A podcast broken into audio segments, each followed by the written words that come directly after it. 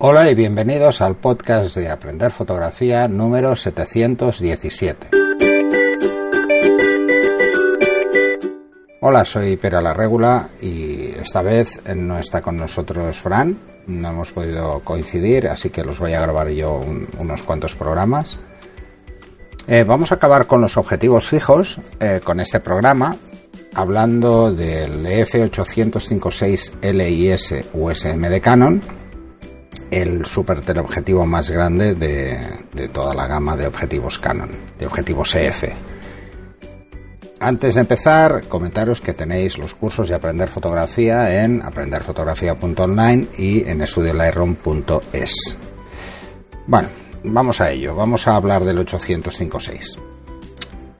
Es un objetivo descomunalmente grande, esto ya os lo podéis imaginar, pero sorprendentemente es muy ligero. Es la longitud focal mayor de toda la gama de objetivos EF de Canon es ideal para naturaleza, deportes, eh, deportes que estén lejos, claro, para, bueno, diría que automovilismo cuando las distancias son muy largas o estamos en grada, ese tipo de cosas pueden funcionar, pero sobre todo se utiliza en naturaleza.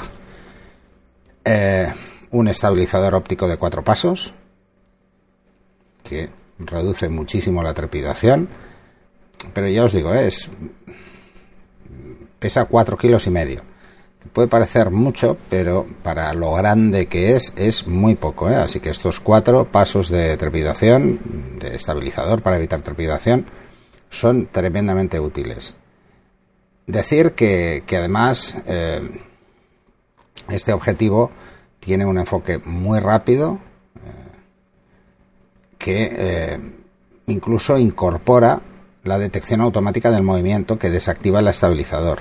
Así que cuando la imagen es en vertical o en horizontal puede seguir motivos con un movimiento durante eh, eventos deportivos o en fauna de una forma muy eficaz.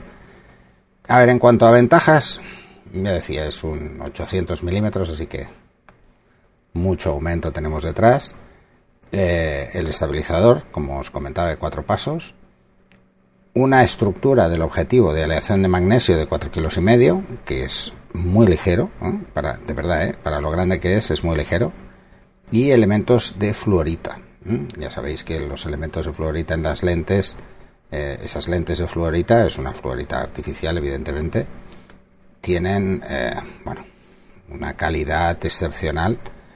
Luego también hay objetivos UD de dispersión ultra baja, y Super UD, que es, tendría que ser como el doble de UD. Mira, esto no sé si os lo he explicado antes, pero UD sería ultra baja dispersión, Super UD serían como dos UD, ¿eh? o sea, mucha más baja dispersión y, eh, y fluorita todavía más, ¿no? O sea, se usan estratégicamente en función de, de la zona de la lente, del objetivo y luego el revestimiento tradicional en los objetivos de la serie L de Canon, que es el Super Spectra, que lo que evita son luces parásitas y, eh, y bueno, se ve lo óptico que puede, que puede haber a veces. Si nos metemos de lleno en, en las Modulation Transfer Function de este objetivo, que es un objetivo relativamente reciente, deciros que eh, son espectaculares para, para una focal tan larga. ¿Eh? Pensar que las focales largas, el tema de la resolución eh, puede caer porque las distancias mínimas de enfoque son, bastante largas. Pero en este caso, deciros que, la resolución se mantiene, el contraste cae, pero cae poquísimo comparado con otros objetivos, incluso de, de menor focal.